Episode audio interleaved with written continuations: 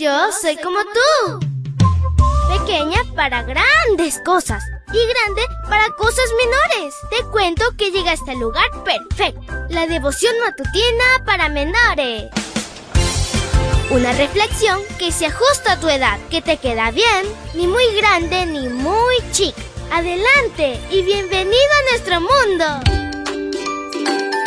Hola, hola mi príncipe y princesa de Jesús. Que en esta nueva semana que inicia sea de la mano de Dios. Él siempre estará contigo. Te saluda tu amiga Linda. Y el versículo para hoy se encuentra en Proverbios 12, 18. Dice así, hay quienes hieren con sus palabras, pero hablan los sabios y dan el alivio. Y la historia se titula Las fuerzas de las palabras.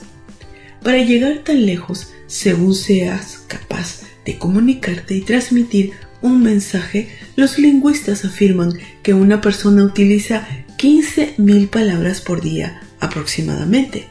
Los proverbios reconocen la importancia de estas, pues se estima que una sexta parte de ellos tiene que ver con la comunicación. Las palabras son un indicador del carácter, demuestran si la persona es sabia o necia.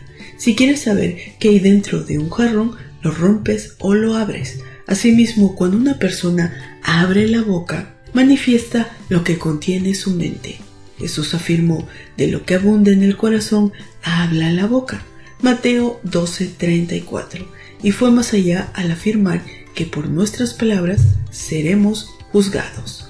Desafortunadamente, el necio utiliza las palabras en doble sentido para denigrar, ofender o mentir. En cuanto a esto, el apóstol Pablo destaca lo que debes evitar. Ni siquiera hablen de la inmoralidad sexual ni de ninguna otra clase de impureza o de avaricia.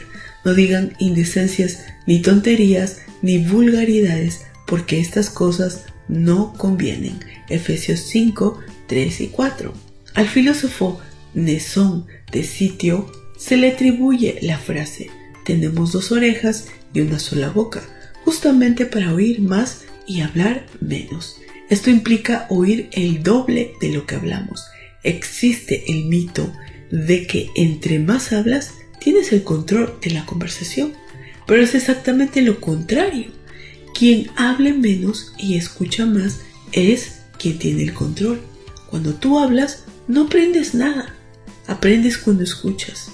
Así que es de sabio aplicar la economía en las palabras. El proverbista escribió, el que ahorra palabras tiene sabiduría, prudente de espíritu, es el hombre inteligente. De ahí que resulte incómodo el que argumenta sin fundamentos racionales, el vendedor insistente que pretende manipular o el que dulcifica su voz para lograr su propósito.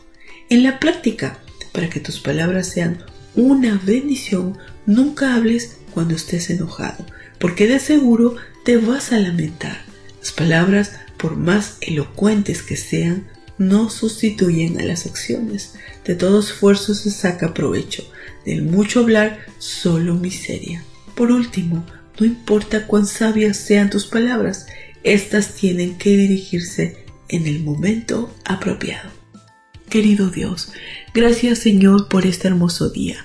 Y hoy queremos pedirte en esta nueva semana que nuestras palabras salgan solamente de ti. Ayúdanos, Señor, para que podamos ser luz para otros.